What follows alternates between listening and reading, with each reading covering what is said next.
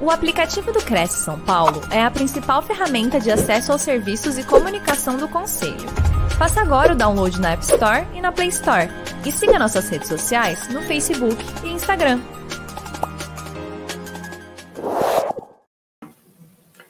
Senhoras e senhores, sejam todos muito bem-vindos para mais uma live do Crescisp, Conselho Regional de Corretores de Imóveis de São Paulo hoje com a nossa palestrante que retorna aqui para nos dar o prazer, né, de compartilhar todo o seu conhecimento, Maíra Machado. Bom dia, Maíra, como você está? Tudo bem? Bom dia, tudo bem, sim. É com muito prazer que eu estou aqui de volta com vocês. Né? E você, como está, Márcia? Tudo bem também, é um prazer enorme tê-la aqui conosco. Fica antecipadamente aqui o nosso agradecimento, em nome do nosso presidente José Augusto Viana Neto, de toda a sua diretoria, o fato de você disponibilizar aí seu tempo e poder trazer uh, conhecimento para poder agregar a rotina desses corretores que estão iniciando a, a profissão, né? É a nossa live terça, ponto de partida. Lógico que nós temos a presença de mais corretores, mas o ênfase é realmente para esses corretores que estão iniciando a sua atividade. É um prazer muito grande. É importante a gente falar que, com a autorização dos nossos palestrantes, essa e todas as demais palestras ficam disponibilizadas no nosso banco de dados. Então, a qualquer momento você pode rever, você pode indicar para um amigo, né? É, muito conhecimento para que você possa realmente é, poder é, ter acesso a uma série de informações que possam contribuir para a sua rotina, certo? Eu vou aqui, antes da gente iniciar, eu vou ler rapidamente o currículo da nossa palestrante. Ela é a Maíra Machado, doutora em Ciências pela Universidade Federal de São Paulo, Unifesp, escritora, pesquisadora e instrutora de Mindfulness, cofundadora do Instituto Plenativamente de Promoção à Saúde e do Centro, eu acho que eu li certo, cofundadora do Instituto Plenativamente de Promoção à Saúde e do Centro Brasileiro de Pesquisa e Formação em MB é, Medita NEP CIS, da Unifesp. Atua no campo de promoção de saúde mental e manejo emocional há mais de 15 anos. Atuou como professora de terapia ocupacional na Universidade Federal do Paraná, a UFPR coordena e supervisiona cursos de formação para instrutores de Mindfulness. O tema de hoje é as emoções no trabalho, construindo respostas habilidosas. Nessa palestra, iremos aprender que nossas principais emoções, como medo, tristeza, nojo, raiva e alegria, possuem um papel fundamental no ambiente de trabalho e que elas não precisam ser nossas inimigas. Muito pelo contrário, as emoções são um processo, um tipo particular de avaliação automática influenciada por nosso passado evolutivo e pessoal, em que sentimos que algo importante para nosso bem-estar está ocorrendo. Será apresentado de forma prática e objetiva, como muitas vezes é mais importante sabermos o que está, estamos sentindo, ao invés de querer ter controle sobre isso, para construirmos um caminho mais assertivo para uma vida muito mais equilibrada. É esse o nosso tema de hoje. Eu te desejo uma excelente palestra, Maíra. Muito obrigada, Márcia. Muito obrigada a toda a equipe, todo o suporte aqui do Crescisp, né, e de todos que estão aí nos acompanhando. É, como eu disse antes, é com enorme prazer que eu estou aqui, é, trocando um pouquinho com vocês sobre esse tema, discutindo um pouquinho sobre algo que não é muito comum, né? Quando a gente vai pensar de um ponto de vista mais técnico, né, nessa área em que vocês atuam, mas por outro lado, ele é um foco muito voltado assim para o seu autodesenvolvimento, né? Nós precisamos cuidar da pessoa por detrás do seu trabalho, que é você mesmo. né, e todo o seu movimento nesse trabalho, o seu bem-estar, a sua qualidade de vida. E eu vou até mostrar o quanto isso tem de diferença e impacto no próprio trabalho. Então, sai um pouquinho da parte técnica, né, que acho que são muitas das palestras, mas espero poder contribuir aí um pouquinho desse ponto de vista de um desenvolvimento pessoal, né, e a gente olhar para a gente enquanto um ser humano mesmo. Então, como a Márcia trouxe, a gente vai falar um pouquinho sobre as emoções no trabalho e de que maneira a gente pode usar as emoções como nossas aliadas e ter uma forma mais ah, assertiva, talvez, de lidar com essas emoções, tá? Ela já me apresentou, mas também se tiver alguma dúvida sobre mim, tá, também tá aí. Bom, vamos pensar um pouquinho de uma forma mais ampla. O que, que a gente busca? Né? Mesmo no trabalho, nas nossas diferentes áreas ocupacionais, o que, que a gente busca na nossa vida? Né? O que, que se a gente for pensar assim num, numa o que, que a gente quer, basicamente a primeira resposta que vem na mente é ser feliz. Né? Então, se eu trabalho, se eu faço, se eu viajo, se eu estou com a minha família, se eu busco né, as, os lazer, as relações, tudo está muito voltado para, tá, eu quero ser feliz. E qual ser humano que eu perguntava o que você quer ou se você quer ser feliz? Eu falava, não, não quero ser feliz. Não. A felicidade é uma busca muito comum dos seres humanos. E aí, se a gente for pensando, por que, que isso importa? Né? O que, que traz felicidade para a gente? É, normalmente, o que, que as pessoas falam? Tá, então o que, que me deixa feliz? Hum, o que, que vai me trazer o senso de felicidade? a gente associa muitas vezes com uma série de coisas, como viagens, relacionamentos, próprio dinheiro e todas as coisas que o dinheiro permite a gente ter, sucesso profissional ou reconhecimento profissional, saúde e um envelhecimento saudável. Então, numa visão mais ampla que a gente costuma ter, essas coisas trazem felicidade. Então, a gente vai buscar as nossas ações para alcançar essas coisas e assim a gente ser feliz certo? E nisso, sucesso traz felicidade. A gente associa. Então, seja um sucesso que me permite viajar, que me permite um sucesso nos relacionamentos, a parte financeira, que é já uma. Um, um, como eu posso dizer, um resultado desse sucesso, sucesso profissional. Então, ter uma vida bem sucedida nos dá a sensação de que vamos ser felizes, né? Então a gente fica buscando buscando e buscando cada vez mais nessa lógica. Só que tem uma coisa interessante que as pesquisas estão mostrando: essa não é uma relação que acontece.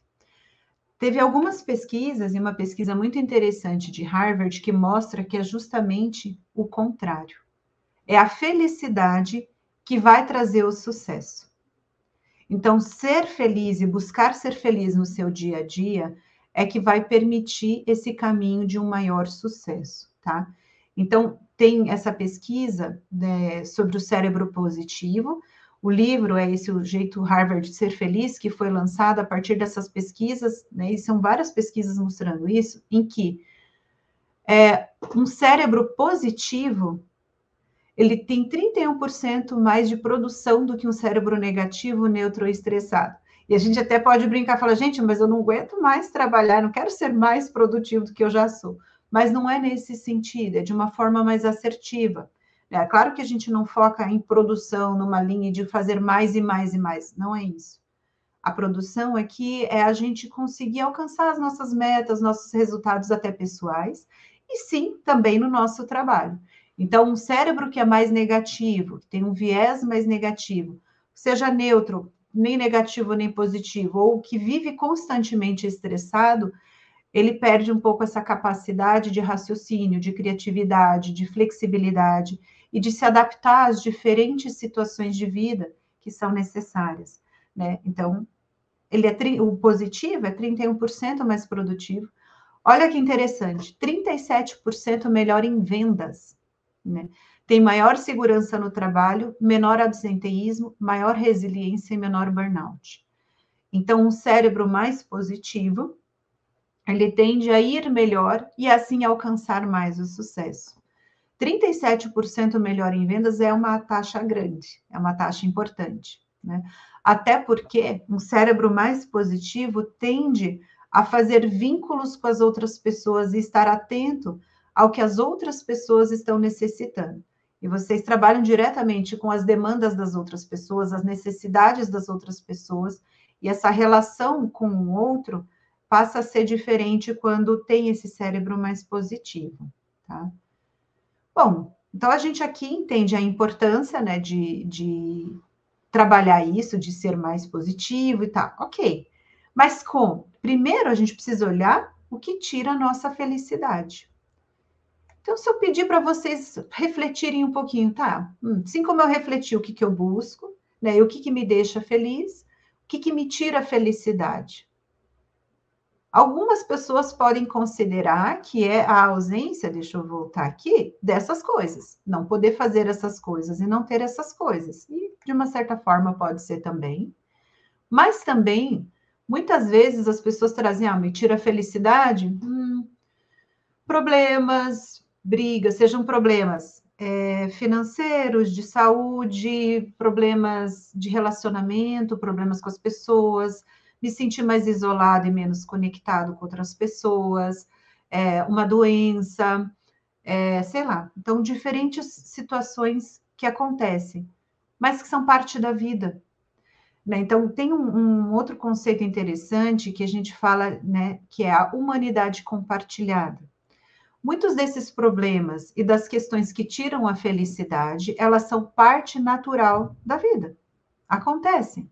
Se tudo der certo na nossa vida, a gente vai ter esses momentos de usufruir e saborear de felicidade, de conquistas, mas também vamos ter momentos desafiadores.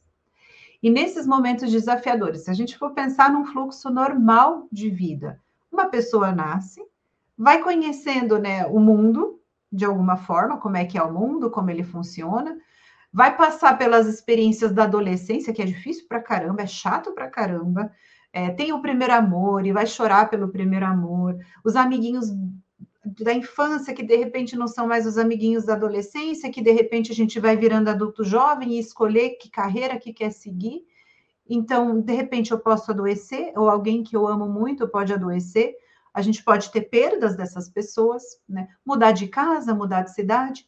Então, na vida, a gente tem diferentes elementos e que fazem parte.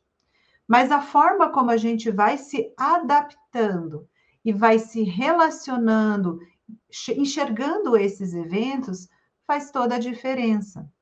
Para como a gente pode ou não ser feliz, mesmo com todas essas coisas, ou acolher esses momentos mais desafiadores normais da vida. E aí a gente começa a falar de inteligência emocional. Essas situações, elas vão sendo muito desconfortáveis, muito pela função emocional, a relação emocional. Então, quando eu estou feliz, quando eu estou triste, como eu lido com isso? Né? Como eu recebo esses eventos internamente, ou seja, o espaço que eu dou para algo que é tão natural da nossa vida, que a gente nem gosta muito de falar, né, de sofrimento ou de tristezas, e é tudo bem a gente fazer isso, mas nessas mudanças, nesses desafios, mesmo quando são mudanças positivas, vamos supor, é, tive uma promoção ou consegui um, um, um outro emprego, alguma outra atividade nesse sentido, ainda assim tem uma perda do anterior, né? E um pequeno luto, um algo aí a ser vivenciado. E essas emoções que acompanham essas diferentes situações de vida vão fazendo toda a diferença. E a forma da gente se adaptar e responder a elas faz toda a diferença também. Né? Então, mais do que a gente fala sempre do forte sobrevive ou tem essas compreensões, na verdade é o adaptado. Então, as pessoas que conseguem ter uma avaliação da situação de uma forma mais ampla, mais condizente com a realidade, fazer diagnósticos mais precisos, não preciso nem ser da área da saúde, mas até no sentido assim, vocês estão recebendo um cliente, vamos pensar assim, está recebendo um cliente, ter a sensibilidade para olhar esse cliente, entender o que ele está querendo, que ele está buscando. Às vezes nem ele sabe falar e comunicar da forma adequada. Né? Então, é meio que tentando ler nessas entrelinhas a situação e a partir dessas entrelinhas saber responder e usar a sua própria criatividade e a sua solução de problemas para manejar as coisas que surgem naturalmente num processo de venda, ou num processo, numa negociação de um imóvel, só estou dando aqui um exemplo, é que vai fazer a diferença para ele ser bem sucedido ou não. Então, embora a gente não dê muito essa atenção, a gente tende, isso está mudando, mas tem uma tendência a treinar muito a, a parte técnica, essa parte interna, essas soft skills são importantes, inclusive a inteligência emocional, né? Que é essa capacidade de identificar os nossos próprios sentimentos e os dos outros, e nos motivarmos e de gerir bem essas emoções dentro de nós mesmos e nos relacionamentos. Né? Então, eu consigo olhar, identificar as minhas emoções. Então, vamos supor, nessa mesma negociação que a gente foi falando, aquele dia eu tô com algum problemão, tô passando por alguma coisa, tô com um problema e aquilo não sai da minha cabeça, tô me sentindo preocupada, nervosa, tensa, e aí eu vou atender um cliente no meio de um caos que está a minha vida e que muitas vidas hoje em dia acabam encontrando isso.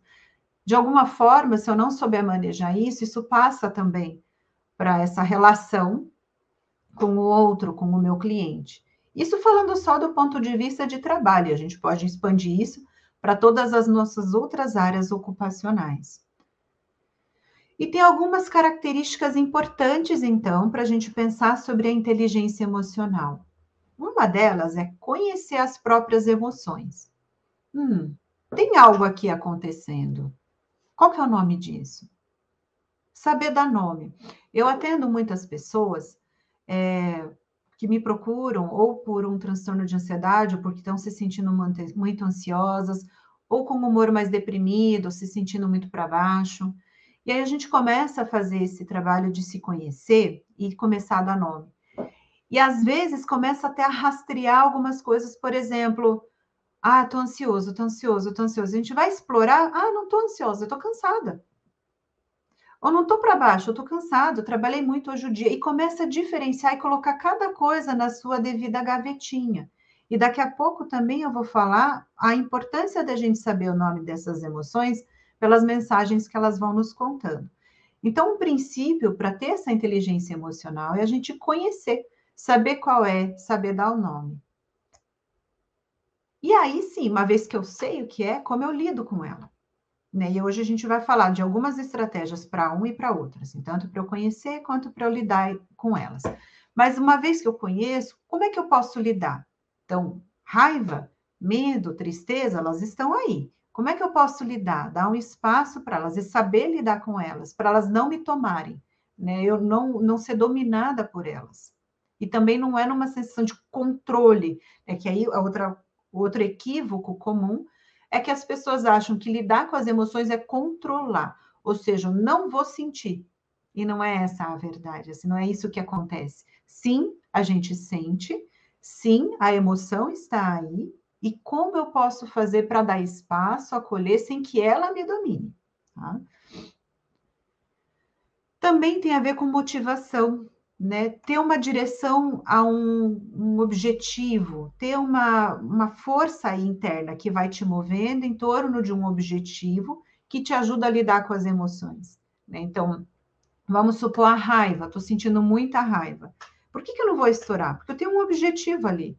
Né? Então, eu vou conseguindo usar essa motivação, os meus objetivos, o que eu estou buscando, para lidar um pouco com isso. Então, vamos supor de novo no exemplo.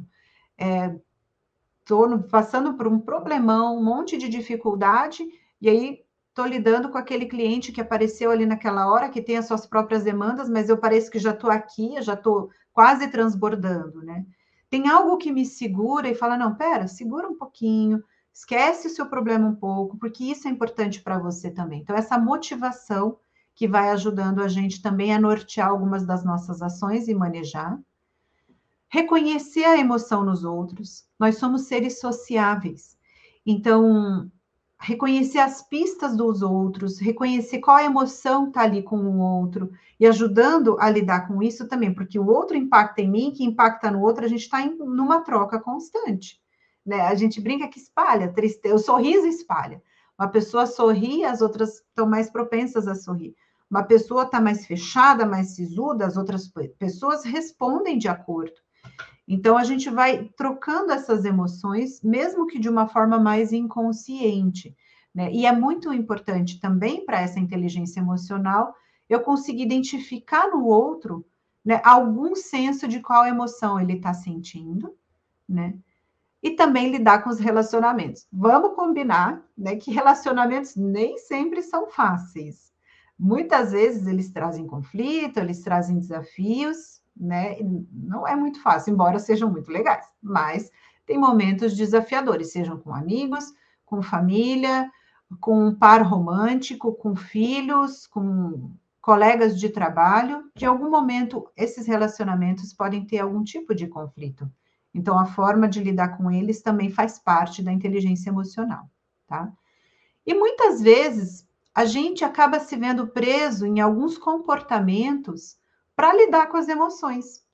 Então, quando a gente sente alguma emoção, a gente começa a ter comportamentos. Então, uma, quando eu explodo, quando eu dou aquela buzinada no trânsito, quando eu interrompo pessoas numa fala, numa conversa, quando eu como muito excessivamente, quando, sei lá, uso de substâncias, um sexo mais compulsivo, jogos, uso de rede social o tempo todo, em geral, elas estão tentando atender a uma necessidade emocional, ou tentando manejar as emoções, o que está ali presente, né?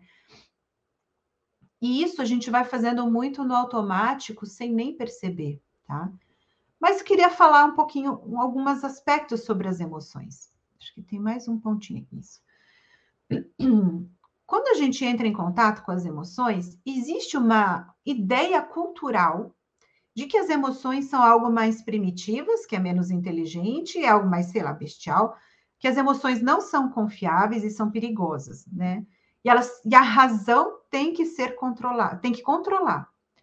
A nossa cultura, ela tende a colocar a razão e o racional numa redoma, né? Algo que é valorizado, mas a emoção não. A razão tem que controlar a emoção. A gente tem essa ideia e que razão e emoção são antagônicos, né? É, e muito anteriormente, tem toda uma, uma lógica, um estudo histórico interessante sobre as emoções, em que se relacionava com os desejos e com o pecado. E uma das formas de manipular as massas era, nos, muito antigamente, era de não permitir controlar as emoções. Não pode, não pode. Tá? Mas, na verdade, não se trata disso. Né? As emoções, é, já chego no próximo, mas nesse sentido, a razão e a emoção, então esse aspecto mais racional, podem andar juntos, né? E dá espaço para observar, sentir, mas de uma forma mais assertiva, mais inteligente, pensando na inteligência emocional, e que a gente começa a compreender que, na verdade, as emoções, elas não têm nada de primitivas ou bestiais, é porque a gente vai tentando segurar, segurar, segurar, segurar e explode e parece que não vai dar conta dela dentro da gente. Né? Mas existem estratégias e técnicas para começar a lidar com isso de uma forma melhor.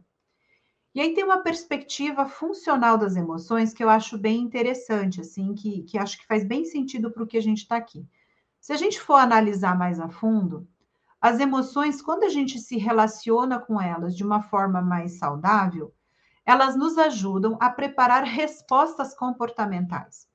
A emoção é como se ela ligasse um alertinha, um algo aqui dentro de mim e que me permite, opa, deixa eu estar mais atento aqui e ter uma resposta mais assim, mais assertiva, fazer algo aqui mais condizente com o que está precisando. Além disso, ela ajuda a tomar decisões. Né? Eu já li, inclusive, que mesmo grande, grandes empresários, assim, na hora de fazer, tomar uma decisão, não um acionista, na hora de tomar uma decisão sobre ações, sobre o mercado econômico, sobre, enfim, mesmo negociações da própria empresa, está atento às respostas que o corpo dá emocionais mesmo, para tomar essa decisão. Então, quando a gente está atento e começa a ouvir as nossas emoções, a nossa tomada de decisões é mais assertiva e ajusta. As nossas emoções ajustam essas decisões. Elas ajudam a aumentar a memória para os eventos que são importantes para a gente e também facilitam a interação entre as pessoas. As emoções elas são muito importantes para nos indicar o que, que nos dá bem-estar, o que, que é importante para a gente, o que, que tira o nosso bem-estar, como a gente pode formar laços e vínculos sociais que sejam mais significativos e mais importantes para a gente também. Tá? Então, elas têm um papel muito importante na nossa vida, que ajuda inclusive na nossa evolução enquanto espécie. Mas quando elas não estão funcionalmente acontecendo, ou quando elas não estão com algum desajuste, alguma dificuldade, ela está associada com psicopatologias ou com quadros mesmo da própria ansiedade, depressão, dependência química, enfim, milhões de, de quadros aí né, da psicopatologia. As pessoas têm maiores dificuldades sociais, então, uma emoção social importante é a timidez, por exemplo, né? Mas quando ela está desajustada, então eu tenho mais dificuldade social e pode me gerar um isolamento, aí rebaixa o meu humor e por aí vai. Também prejuízos funcionais. Então, pessoas, às vezes, que têm habilidades incríveis, mas elas não conseguem avançar. Por exemplo, eu não consigo dar aqui essa aula, né? Puxa, eu queria tanto passar e tal, isso é importante na minha área profissional, mas eu não consigo dar aula, eu não consigo fazer alguma coisa, eu me paraliso, eu me isolo, não consigo fazer, enfim, algumas atividades né? Então, ela pode estar, sim, associada com prejuízos funcionais, quando não está acontecendo de uma forma bem ajustada. E, por fim, opa, é aqui. Pode estar associada, inclusive, com doenças físicas. As pesquisas mostram o quanto que as emoções elas podem trazer prejuízos físicos, assim, para a saúde. Há toda uma relação, pensando no estresse, por exemplo. O estresse ele ativa uma reação no nosso corpo, né, com uma série de hormônios que, com a repetição, começa a diminuir o nosso sistema imunológico, aumenta a pressão é, cardíaca, né, então a hipertensão, e várias doenças podem decorrer desse desajuste, digamos assim, com essa repetição que vai acontecendo numa reação de estresse, tá? O pé para cá, o mouse. E aí, uma coisa que a gente começa a olhar, então, tá? Então, vamos começar a falar das emoções, vamos começar a olhar para as emoções e se permitir entrar em contato com elas, tá? É, tem um pesquisador que tem mais de 40 anos estudando as emoções, que é o Paul Ekman. É, acho que ele é, ele é dos Estados Unidos, e ele vem estudando há muito tempo. Tem até um seriado é, baseado nos estudos dele, que é o Light to Me, não sei se vocês conhecem, ele é muito usado para quando tem ensinos, assim, técnicas de comunicação ou de entender essas linguagens do, do cliente, das outras pessoas. Mas cada emoção, ela se expressa no nosso corpo e parece que de formas semelhantes. Né? E aqui são a, o que as pesquisas vão mostrando. Né? Então, por exemplo, aqui na alegria, tem aqui um estreitamento dos nossos olhos, sobem as nossas bochechas e aqui os lábios eles vêm assim para trás, né?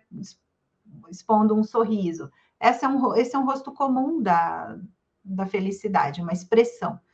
Então, quando a gente volta lá para a inteligência emocional e a importância de reconhecer as emoções, observar a expressão que as emoções têm no nosso corpo, já vão dando dicas importantes. Então, essa conexão mente-corpo o tempo todo, desculpa, emoções e corpo, e mente-corpo também, porque é a, a mente que vai identificando tudo isso. Assim. Então, opa, como é que eu reajo? Qual é essa emoção? Uma, uma forma da gente já começar a se aproximar delas é, opa, tem uma, algo aqui, né? Como é que eu reajo? O que, que é essa emoção que poderia ser? E até posso dar uma olhadinha, assim, ah, deixa eu ver, ah, nossa, acho que é surpresa, ou é tristeza, ou é desgosto, enfim, tá? E aí, vocês devem conhecer o filme Divertidamente. Ele foi científico, né? Teve toda uma equipe desse mesmo pesquisador acompanhando e que traz que, de fato, a gente tem cinco emoções principais e outras derivadas delas, tá? Então, a gente tem o medo, a tristeza, a alegria, a repulsa, né? Então, um pouco do nojo, da repulsa e a raiva. Então, acho, eu convido até a assistirem o filme de novo, divertidamente, para quem já assistiu, para quem não assistiu, assista, que é um desenho muito rico e muito interessante para essa relação das emoções e a importância das emoções na nossa vida e como eu falei, ele foi teve toda uma equipe de cientistas por trás, assim. Então ele é bem condizente mesmo, uma forma bem didática de ensinar para a gente as emoções. Tá? Então essas são as cinco principais. E aí tem um site que se chama Atlas das Emoções. Ele tem, tá aqui o, o link eu coloquei.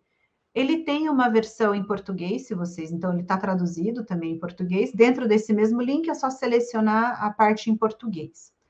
E ele vai contando que tem escopos de emoções é, das mais variadas. Então, dentro dessas cinco principais, tem uma, uma, um gradiente aí. Então, por exemplo, aqui na alegria, olha tantas emoções que podem ter. Aqui embaixo, de menor intensidade, subindo para maior intensidade. Então, menor intensidade é um prazer sensorial, né, dentro da alegria. Ó, paz está aqui, alívio, né? Aquele diversão, compaixão e alegria também está aqui, êxtase está aqui. Então, de menor a maior intensidade, existe um gradiente de possibilidades de emoções dentro de cada desse escopo da alegria. É, e se vocês clicam, né, vale a pena visitar esse site, ele até explica o que, que é um a um, né, e quais são as reações que a gente tem diante dessas emoções. Dentro do escopo do medo, desde uma inquietude até o terror, né? O, tem pânico aqui, ansiedade está aqui, está dentro desse escopo de medo. A ansiedade tem sido muito comum, nervosismo está aqui também, né? Tem sido muito comum dentro desse escopo. Se a gente vai para a repulsa, né, a gente tem desde um descontentamento, uma aversão, uma repugnância, eu abomino, então traz essa reação até mais de resistência na gente. E dentro do escopo da raiva, desde uma leve irritação até a fúria, por exemplo, né? Um dia de fúria que as pessoas têm, às vezes a gente brinca assim. Então a fúria também está dentro desse escopo, mas a frustração está no escopo da raiva, rancor, sentimento de vingança, que é uma emoção comum aí dos seres humanos também. Tá? E por fim, da tristeza, dentro do escopo da tristeza, a gente tem desde o desapontamento, angústia, pesar, desalento, desânimo, né? Ela está aqui nesse escopo da tristeza, tá? E de novo, por que, que eu estou mostrando isso? Para a gente começar a colocar elas nas suas devidas gavetinhas e começar a dar nome, se aproximar das emoções com gentileza, com curiosidade e começar a entender qual é a minha emoção aqui. Quer ver uma coisa curiosa? Muitas pessoas também me procuram, como eu trabalho com meditação e saúde mental, e a gente vai compondo aí alguns tratamentos para melhorar, né? Seja melhorar a ansiedade, ou ter mais bem-estar, enfim. Muitas pessoas me procuram falando que querem se sentir mais calmas. Então, eu quero ter mais calma, mais tranquilidade, né? E quando a gente começa a explorar, esse não é um estado que as pessoas conhecem, elas não dão espaço para isso. A gente fica tão no automático, tão na nossa imerso na rotina, nas coisas que tem que fazer, que dificilmente consegue parar, por exemplo, no sofá para ver um filme e simplesmente está ali a mente já começa, não, eu tenho que lavar louça, ou eu tenho que fazer isso, eu tenho que fazer aquilo, ou vai pensando num problema e ela vai longe, né? E pouco espaço dá para sentir tranquilidade. E ao mesmo tempo, é, como a gente falou desses, desses gradientes, a tranquilidade ela é muito mais sutil.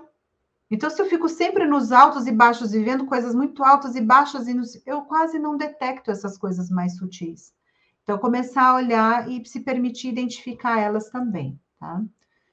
E aí, normalmente, como a gente lida e classifica essas emoções? Normalmente são fáceis, falar é positiva ou negativa. E o que, que seria uma emoção positiva? Alegria, paz, tranquilidade. E uma emoção negativa? Raiva, angústia, medo, certo? Então, a gente lida dessa forma. Ah, emoções ou elas são positivas e negativas.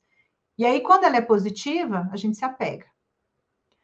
A gente fica preso na alegria, na felicidade, a gente não quer que passe. Então, a gente está vivendo um momento feliz, por exemplo, ainda vem até aquela dorzinha assim, ai, que pena que vai acabar, porque a gente se apega e quer aquilo sempre. Mas há um movimento na vida em que é impermanente. E aquilo que é negativo, não quero, de jeito nenhum. Imagina, vou querer sentir raiva, vou querer sentir medo? Não quero, de jeito nenhum.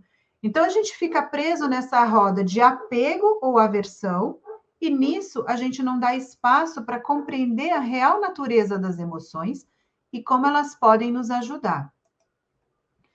E aí vem a importância da gente estabelecer uma outra rota. Nem apego, nem aversão, mas é o movimento da vida, as ondas, as oscilações, e estar consciente disso. É nisso que mindfulness ajuda muito. Né? Tomar consciência, perceber, como se eu estivesse dando um passo atrás e vendo e falando: ah, nossa, olha aqui, é isso. E claro que a gente sente. Então, é preferível até a gente colocar como emoções confortáveis e desconfortáveis, né? Porque é de fato confortáveis e desconfortáveis, mas por que positivas e negativas? Vamos pensar numa emoção negativa, medo. Todo mundo fala isso. Não, medo é uma emoção negativa, não quero sentir. Tá. Mas qual que é a função do medo? Se a gente der um passo atrás e tomar essa consciência, estar mindful disso, do medo, eu posso identificar, opa, primeiro é reconhecer qual é a situação, não estou no automático, eu estou sacando.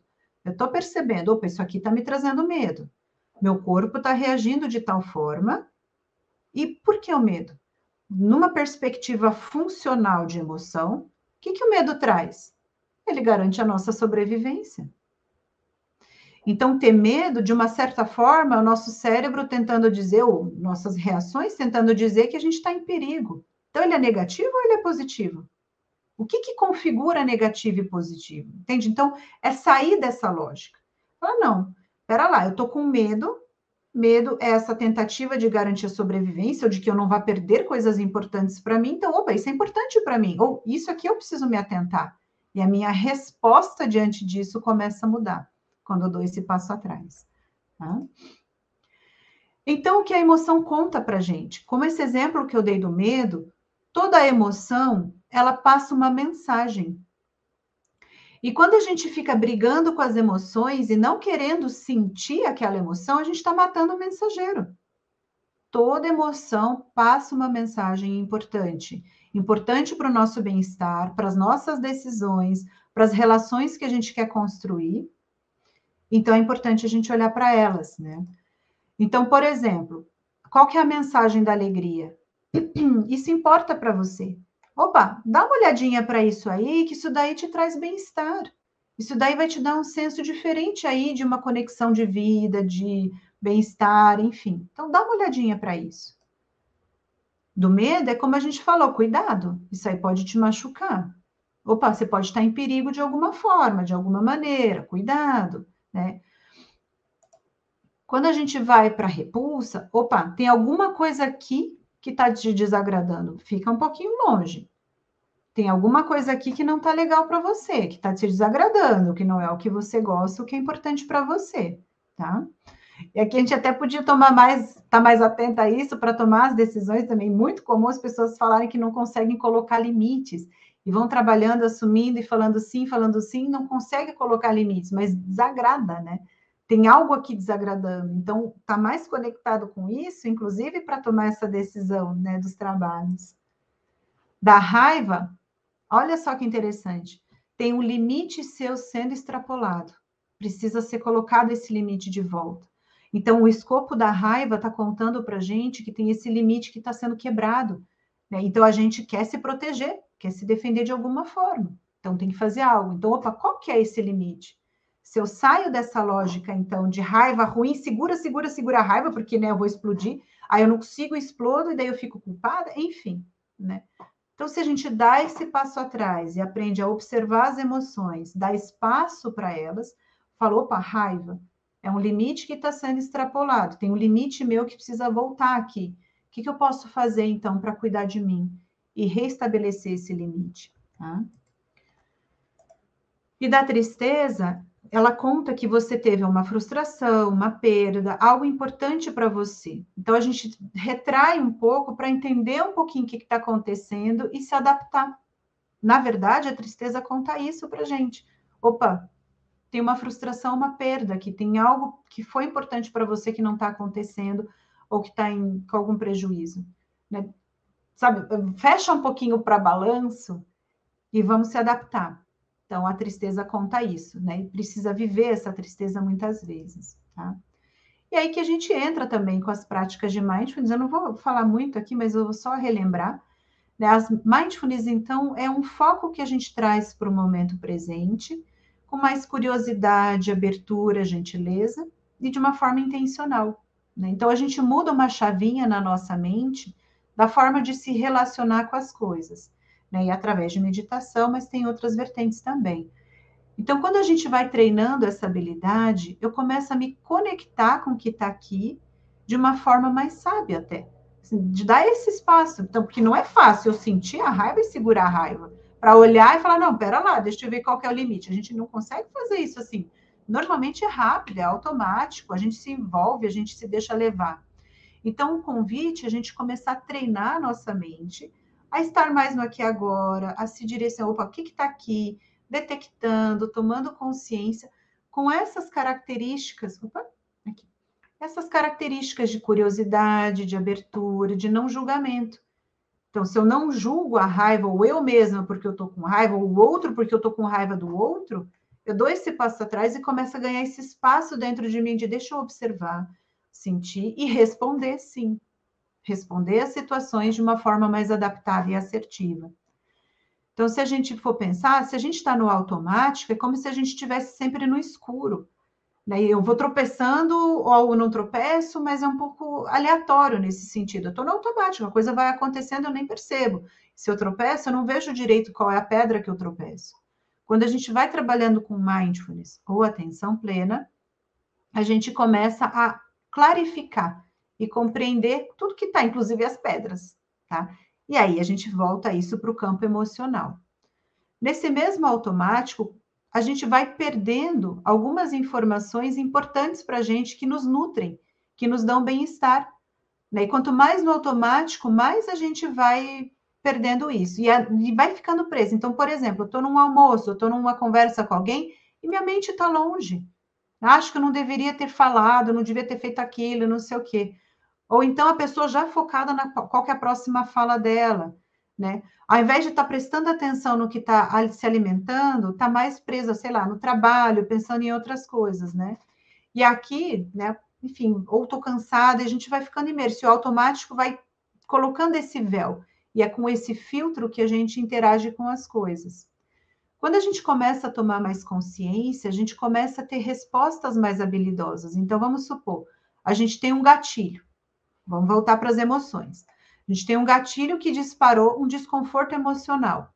Então, sei lá, alguém falou alguma coisa para mim que disparou raiva, né? Que traz. A raiva a gente vai sentindo, às vezes, o coração pulsando, o corpo retrai, fica tenso e a mente fica presa. Eu não devia ter feito, eu não pus, eu preciso me defender e não sei o quê. Montes de montes de pensamentos, tá? E aí a gente tem uma atitude muito comum, como a gente falou, de querer aliviar não querer sentir esse desconforto emocional. Então, ou eu fujo, ou eu tento aliviar, eu explodo, ou enfim, vou tendo diferentes. Opa, é aqui. Reações mais em cima disso, tá? Quando a gente começa a trazer atenção plena e tomar mais consciência desse mecanismo, a gente tira essa atitude, a gente tem uma nova forma de se relacionar né, com mais abertura, curiosidade e gentileza para esse desconforto emocional que é parte natural da vida. Acontece. E como a gente viu, tem perspectivas funcionais importantes. Então, isso tende a diminuir essas reações e a gente começa a se questionar: pera lá, que, que essa emoção está me contando? Como eu estou me sentindo? Qual é a minha necessidade aqui? E qual a ação mais consciente e cuidadosa possível com isso que está aqui? a gente vai ganhando sabedoria e formas mais assertivas. Claro que não é nada mágico, né? Tudo isso é, vai permitindo esse autocuidado e requer treino. Não é uma coisa simples da gente fazer, mas a parte boa é, sim, é possível treinar e as pesquisas apontam para isso, mostram diferentes benefícios disso. Mas requer treino, sim, né? Uma nova forma da nossa mente de se relacionar com as coisas, tá?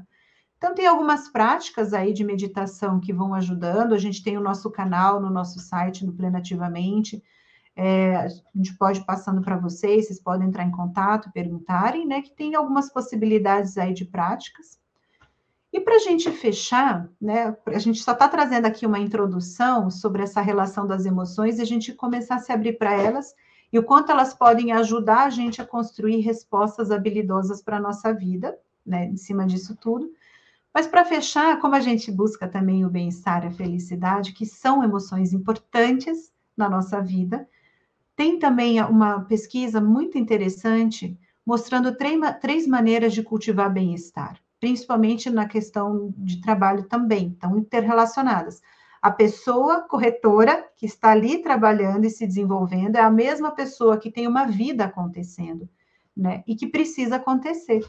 Então, uma das formas de cultivar bem-estar é desenvolvendo novos hábitos, né? Se engajando em exercício positivo, né? exercícios mais positivos todos os dias, né? Não sei se era exercício, acho que tem algum errinho aí, mas tudo bem. Mas se engajando em exercícios todos os dias ah, não é assim, de fato, exercícios positivos, como exercício de gratidão, uma escrita mais positiva, uma rede social. Então, nosso cérebro, ele naturalmente tem uma, um viés negativo. O que, que isso significa? Ele tende a focar em coisas mais negativas. É normal. Por quê? A gente precisa estar com o nosso radar o tempo todo observando para poder responder a situações que podem nos prejudicar. Mas nisso, a gente diminui a nossa percepção e o nosso radar para as coisas positivas. Então, treinar mesmo gratidão, treinar mesmo, assim, um otimismo um pouco mais, sem ser o otimismo tóxico, forçado, não é isso. Mas é se abrir um pouco mais para a possibilidade de enxergar as coisas que deram certo na vida, naquele dia, não precisa nem ser na vida, no meu dia hoje, o que, que deu certo. A própria meditação ajuda nesse processo, tá? Olha que interessante, ajudar os colegas de trabalho. O suporte social traz benefícios físicos e mentais, e colaboradores, essa é outra pesquisa, que auxiliam seus colegas, têm 40% maior probabilidade de serem promovidos, têm maior satisfação no trabalho e deixam os clientes mais satisfeitos. Os clientes percebem, eles ficam mais satisfeitos e fidelizam mais os clientes. Olha que interessante, né? Numa sociedade tão competitiva como a nossa, isso é bem interessante. E, por fim, mudar a relação com o estresse. Estresse vai acontecer, ele é parte da vida. Tem coisas que a gente pode observar quais são as minhas decisões que podem levar ao estresse. Né? Mas a atitude em relação ao estresse muda drasticamente como é afetado pelo estresse. Então, a minha atitude, a minha forma de se relacionar, muda como eu sou afetada por ele. Não é negacionismo, não é aquela positividade tóxica, o estresse está aqui. Eu posso acolher, ser gentil e oferecer cuidado. E tentar identificar os fatores de estresse que pode controlar. Então, às vezes, a gente está tão no automático que a gente não percebe decisões que aparentemente são irrelevantes, mas que no final de um dia tem todo impacto em mim. Como, por exemplo, isso, não, deixa eu só saborear esse cafezinho que eu estou tomando. Eu pego o café, eu já estou olhando o celular, eu já estou tentando resolver tal coisa. Às vezes, parar por um instante é muito mais simples do que a gente pensa e não gasta tempo como a gente costuma achar. Pelo contrário, me permite, lembra ter maior, inclusive, produção. Né? Não que a gente está buscando isso, mas a felicidade permite a gente atuar melhor na vida. Tá? Definir pequenos passos para lidar com o estresse de maneira mais concreta, né? procurando ter um olhar mais positivo para a sua habilidade de manejo. Então, tentar mudar um pouquinho essa chave, né, e se permitir vivenciar um pouquinho essa nova relação com o estresse, associando até com as emoções. Né? Bom, acho que era isso que eu tinha para mostrar aqui para vocês, para trazer. Né? Aqui deixo o meu contato, se vocês tiverem dúvidas, se quiserem trocar um pouquinho a respeito. Também estou aqui à disposição para tirar algumas dúvidas. Mas agradeço bastante aí a, a possibilidade da gente aprender um pouco mais, se desenvolver um pouco mais nessa área que não é muito comum da gente falar. Tá certo, gente? Então, muito obrigada. Acho que eu vou parar aqui de compartilhar agora, né, para voltar aqui. Pronto. É isso. Ai, que gostoso, Maíra. Bom, eu sou suspeita, né? Falar sobre emoções, assim, eu sou muito suspeita mesmo. Acho que a sua fala foi absurdamente tranquila, clara, e só vem realmente a agregar muita coisa assim, como é importante a gente se conhecer, né? E uhum. ficou para mim assim, como as emoções elas estão aí. A gente não tem como evitá-las, né? A gente tem que saber lidar com essas emoções, né? Uhum. E quando você fala que a gente tem que estar tá, assim, é, conhecer e estar tá tranquilo tá, tá, tá de uma maneira tranquila para evitar esses picos, né? Como, como você trouxe, né? Tanto lá em cima como lá embaixo, né? As, as emoções elas fazem parte, você concorda? Do nosso ambiente de trabalho, da nossa vida pessoal, não tem como. A gente precisa uhum. realmente entender, se permitir controlar essas emoções. Eu queria saber uma coisa para você. É, você. Qual a importância do trabalho nessas emoções? Uhum. Posso até te devolver, né? E convidar as pessoas a refletirem, né? Se a gente for observar um trabalho para um adulto, né? E mesmo hoje, né? Pessoas estão cada vez, continuam trabalhando mesmo em idades mais avançadas, é onde a gente passa a maior parte do tempo.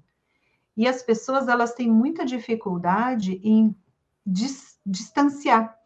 Muitas pessoas, elas continuam trabalhando quando chegam em casa ou quando ou depois da pandemia, então, que essa distância de casa, para muitas pessoas que passaram a fazer home office, por exemplo, há uma, diferença, uma distância grande.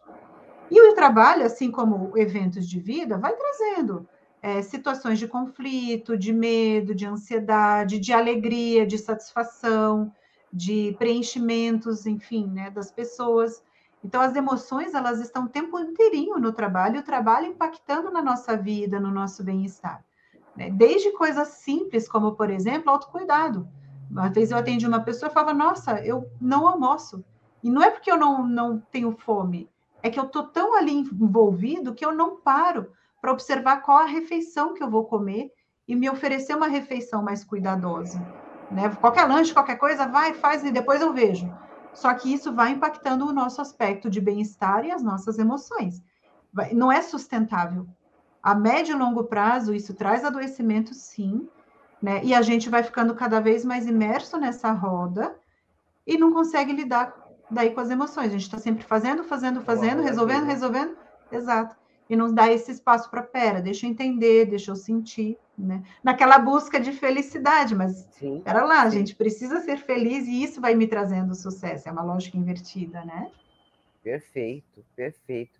E assim, eh, quais seriam as emoções mais frequentes, de repente até pela tua experiência mesmo, as emoções mais frequentes no ambiente de trabalho?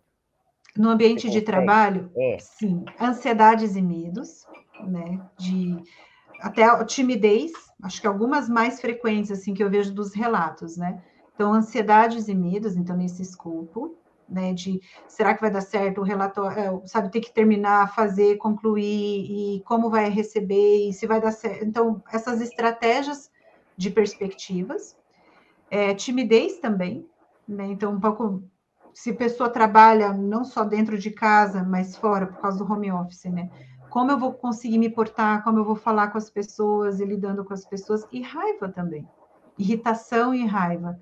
Alegria também, mas é que a gente tem um radar negativo, então a gente vai trabalhando essas que a gente considera mais desconfortáveis. Mas essas são das grandes emoções que, que tem. E quando as pessoas, elas vão, tem uma coisa interessante, quando elas vão abrindo mão de atividades que também nutrem, e vão reduzindo muito o repertório, trabalha, faz as obrigações e dorme, trabalha, faz as obrigações e dorme. Ela fica nesse ciclo, ela vai afunilando o repertório de atividades prazerosas. Isso se chama funil de exaustão. E nessa ponta, nessa boca do, estreita do funil, começa a ter o senso de desconexão, de vazio, de tristeza, de angústia. Ah, então a gente já está falando de um, um, caso mais, mais assim, de médio e longo prazo, mas que vai trazendo também do próprio trabalho. Então, medos, vazi, é, ansiedade, é, desculpa, tristezas e vazios. Assim, o que, que eu estou fazendo? Para onde vai minha vida? esse tipo de fala. Mas eh, você fala disso a médio e longo prazo, mas eu vejo uma situação bem natural de acontecer, né? Das pessoas uhum. entrarem nesse, uhum. nesse funil, né? Uhum. Você uhum. Sim, Porque elas sim. vão realmente. É, é bem esse compasso de, de rotina e vão minguando, né? Vão minguando e vão chegando. É, eu até entendo que é a médio e longo prazo, mas eu, eu acho que é, o, é, é, uma quantidade grande de pessoas que entram por esse funil, né? Sim, sim. Estão tendenciosas uhum. a, a entrarem nesse funil. Sim. É. E aí elas ficam mais vulneráveis aos desafios da vida, tem menos sim. capacidade assim interna mesmo, menos, menos espaço interno para manejar as situações tem prejuízos sim, de bem-estar, de saúde mental, saúde física. Uhum. Eu acho até um, um, como é que eu vou te falar, um, uma desmotivação, começam a ficar mais, né? É tipo uhum. assim, aquela coisa, não tem cada vez menos vontade de fazer alguma coisa, que você mesmo falou, né? Começa a tirar, uh, elas não se atentam mais para os seus momentos de prazer, nada. É, uhum. é, triste e preocupante também, né? Uhum, é. Mas a parte boa é que tem como mudar, claro, tem como a gente claro, né, claro, modificar um pouco esse cenário, né? Que a gente e, e, claro, ele envolve ações, envolve não é tão simples da gente que é muito fast food, muito para ontem, muito rápido, né? E a, a, parece que a cultura pede cada vez mais velocidade, mas isso é desproporcional à nossa capacidade humana e a gente começa a sofrer. Né? Então, envolve um pouco de comprometimento com a gente Predisposição, mesmo, né? né? Predisposição. Uhum. Exato. Isso uhum. mesmo. Bom, Maíra, fantástico, né? Nós estivemos com alguns colegas que nos acompanharam até de longe, o Nerci Cleon Care, ele falou que estava nos acompanhando de Porto Alegre, o Ricardo Garcia falando também, nos acompanhando de Curitiba, o João Magro falou que estava acompanhando também de São Paulo. A Patrícia Lopes deixando aqui os parabéns pelo conteúdo para você, tá? O Nerci também fez um comentário: é difícil, mas temos que nos monitorar para ter uma vida mais leve, né? Uhum, uhum. Os comentários que foram deixados aqui. Fica mais uma vez o nosso agradecimento uhum. para você, Maíra, e que a gente possa realmente estar. Tá novamente no momento mais oportuno, mais distante, aí que a gente geralmente a gente faz esse intervalo com os nossos palestrantes uhum. e que você realmente possa trazer outros temas com essa mesma valia aí que possa colaborar com todos nós, tá? Antes da gente finalizar, eu passo para você para suas considerações finais, se você quiser deixar falar mais alguma coisa uhum. antes de fechar, fique à vontade. É, não, agradeço bastante. Acho que se eu puder falar uma coisa, assim, de ficar de tudo isso, eu sei que parece meio distante, assim, até na fala, né, do comentário de levar a vida mais leve, às vezes isso parece muito distante da nossa realidade, do que é possível fazer. Parece aquela, sabe, aquela ideia, aquela coisa de idealização, mas não possível de botar na prática. E o que eu convido é, não, integra sim. Tem muita possibilidade de brincar, se eu aprendo a ser leve, tem horas que eu preciso pegar, puxar mais, tem horas que não, mas eu dou alternativas para mim. Eu vou me treinando para ter alternativas e integrar mais o bem-estar com a vida. E muitas vezes são decisões simples, não são coisas difíceis de serem feitas, mas que cabe aí a gente se comprometer um pouquinho, né? Mas é possível sim de integrar, não é nada tão fora da casinha, digamos assim. Mas e também agradecer imensamente essa oportunidade e fico à disposição aí para outros eventos e lives futuras se quiserem é, trocar. Tá Perfeito. Eu vou pedir para o pessoal do suporte colocar os contatos da Maíra aí na tela. Se você ficou com alguma dúvida, quiser fazer posteriormente algum, algum comentário ou, ou alguma dúvida que tenha ficado, os contatos estão aí para que você possa procurá-la e sanar essa dúvida. Mais uma vez, é, em nome da, do nosso presidente José Augusto Viana Neto e de toda a sua diretoria, fica o nosso agradecimento. Eu vou só fazer um pequeno comentário aqui que a Simone Mendes deixou, acabou de deixar aqui no chat, né? Que também, é, também tem um lado espiritual, pode ser também espíritos obsessores que querem a nossa energia, né? E também tem um lado espiritual bom que de repente pode ser é, equilibrado com todas as emoções. Acho que foi isso também que ela quis dizer, né? Não fiquem tristes, os espíritos se alimentam da nossa luz, né? Foi o comentário que a Simone trouxe aqui. Mais uma vez, o nosso agradecimento, Maíra, e que você possa estar conosco num momento breve, novamente, tá bom? Obrigada, eu que agradeço Agrade... a sua disposição. Imagina, eu agradeço a todos que estiveram conosco aqui ao vivo pela TV Cresce, YouTube, Facebook e deixo a chamada hoje para a nossa live das 20 horas. Será com o palestrante Rafa Araújo e o tema será Comunicação Efetiva para o Sucesso. Fica aí o nosso convite a todos que se interessarem pelo tema. Mais uma vez, Maíra, muitíssimo obrigada. Obrigado a todos que nos acompanharam e até a próxima. Até a próxima.